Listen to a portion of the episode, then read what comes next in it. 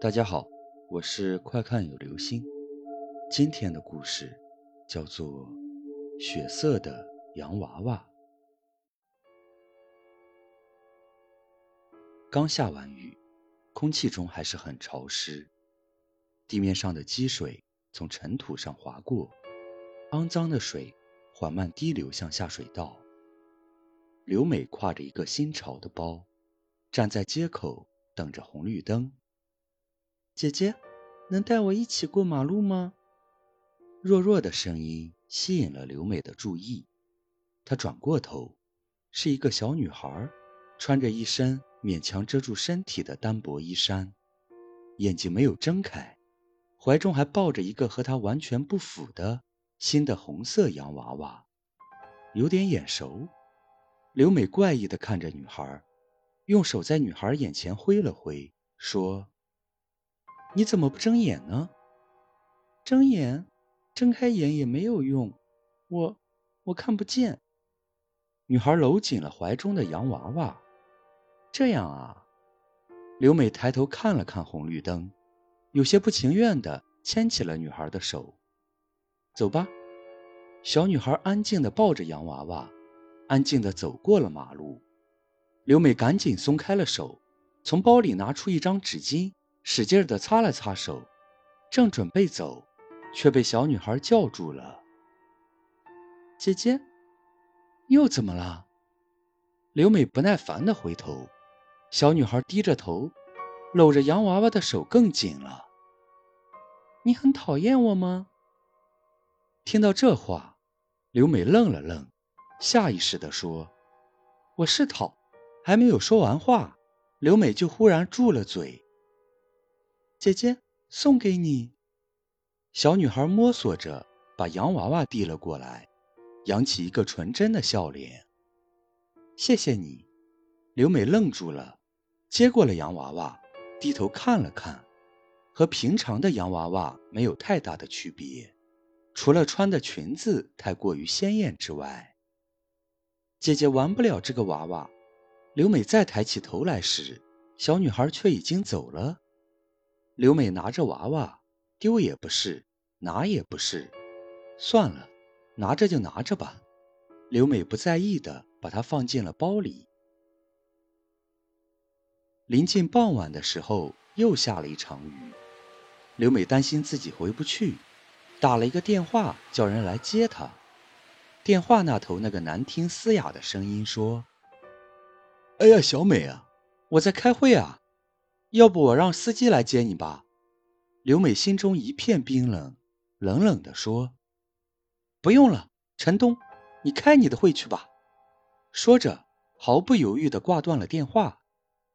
陈东是她现任男友，三四十岁的一个男人，既秃顶又肥胖。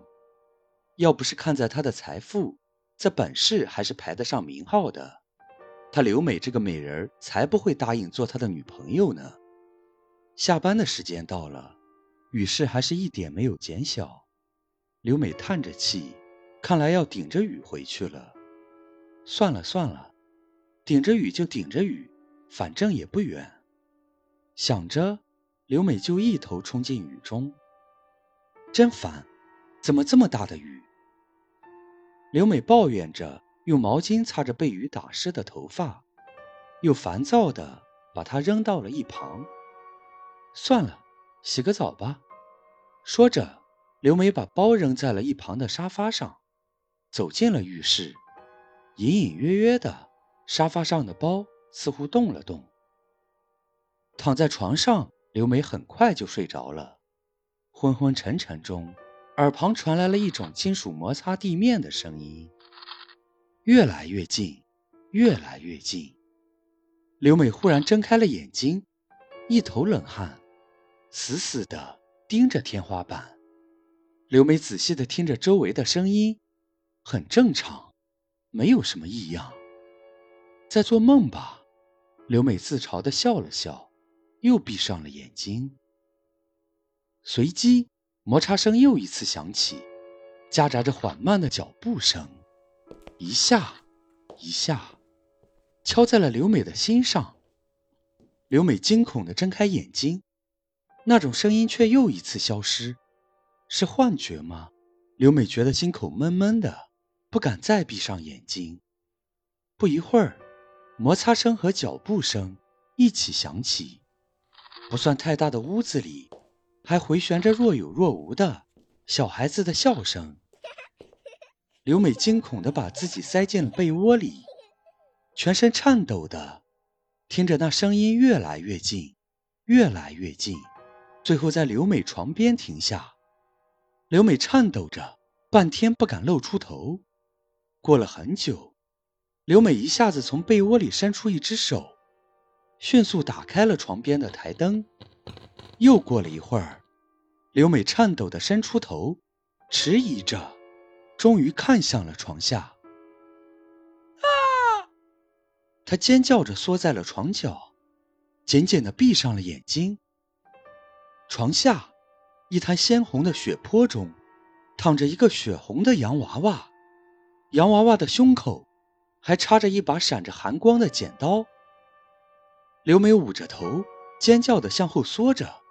忽然，那个洋娃娃动了动，抬起了棉布做的手，握住了那把剪刀，使劲的拔着。刘美冲下床，疯狂的压着门把手，门把手却纹丝不动。小孩子的笑声越来越大，地上的洋娃娃终于把插在自己胸口的剪刀拔了下来，瞬间，鲜血像喷泉一样喷了出来。洋娃娃握着剪刀站了起来，无神地看着刘美。刘美尖叫着蹲在墙角，双手紧紧地捂着头。洋娃娃忽然笑了，笑了一会儿，又忽然哭了。他殷红的嘴唇轻轻地动着，像是在说着什么。妈妈，妈妈！刘美愣住了，不可置信地看着那个洋娃娃。他在叫自己妈妈。妈妈，你为什么不要我了？你很讨厌我吗？洋娃娃哭着，忽然又笑了，握着剪刀，一步一步地靠近刘美。剪刀摩擦着地面，洋娃娃缓慢地走向了刘美，周围又响起了笑声。刘美尖叫着，使劲想后退，却又绝望地发现，已经没有了退路。妈妈，你为什么不要我了？你很讨厌我吗？洋娃娃念着，表情狰狞地说：“你很讨厌我吗？”恍惚之中。刘美似乎想起了什么。三个月前，她的前男友破产了，已经怀孕五个月的刘美毫不犹豫地离开了他，并且决绝地准备打掉肚子里的孩子。无论她的前男友怎么哀求，刘美最终被推进了手术室，孩子被打掉了。那个装着她亲生骨肉的盆子里，掉落了一把医生的剪刀。他本来是买给孩子的一个白色的洋娃娃，莫名其妙的出现在那个盆子里，被染得血红。刘美绝望的看着洋娃娃走近了，一把剪刀被他举在了空中。次日，刘美的尸体在她自己的别墅里被发现，地上有一滩血泊，他躺在血泊中，胸口插着一把剪刀。在那一个夜晚，别墅里忽然传出一个女人和小孩子嬉戏的笑声，回荡着，许久不散。